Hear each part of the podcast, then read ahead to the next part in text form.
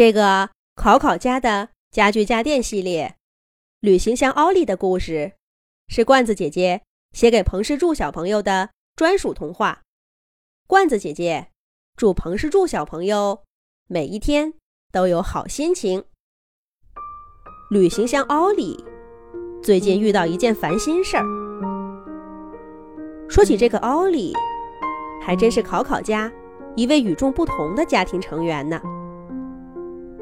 考考家的家具家电虽然多，但大家基本上一来到考考家，就划定了一小块属于自己的领地。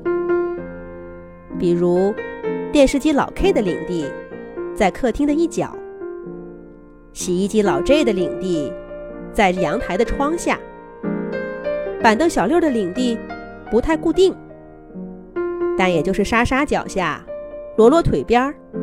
老 K 面前这么几个，除了考考一家出门，大家凑在一起聊天做游戏的时候，其余的时刻，大家都安安静静的待在自己的领地上，更别说出门了。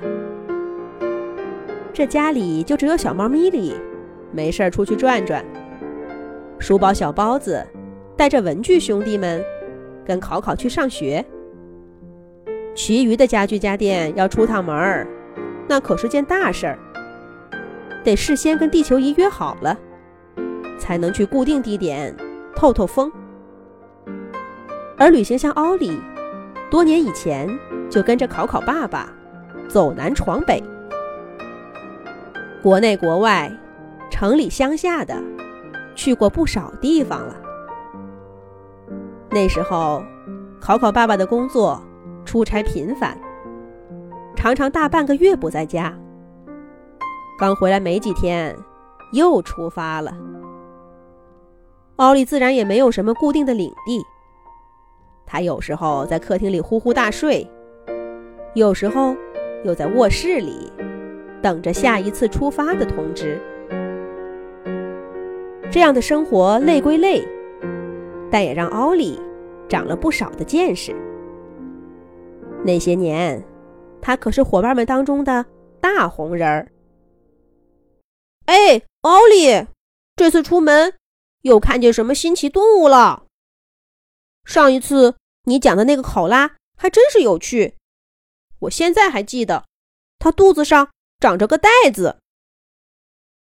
奥利，听说这次你跟考考爸爸去了北极呢，看到极光了吗？快说说是什么样子的？一连半年天都不黑，真想不出那是个什么地方。奥利，这次到山里体验不好吧？又冷又潮湿。什么？这你都感觉不错？还真是呢。不去山里，还真看不到这样的风光。我真是羡慕奥利。去过那么多地方，哪像我们，从家具厂出来就到了考考家，什么都没见过。那些年，奥利不知道给大家讲了多少新鲜事儿，收到过多少羡慕的眼神。就连板凳小六那家伙，嘴上说着“我就想待在家里，出门多累呀，让我去我都不去。”可是那一次，考考爸爸临时出门，只买到一张站票，为了路上能轻松点儿，带上了他。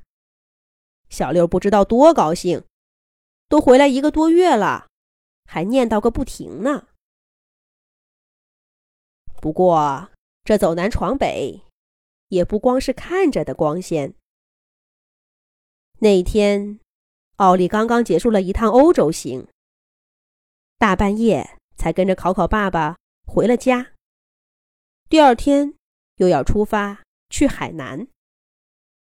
考考爸爸倒头就睡了，奥利也累得直喘气。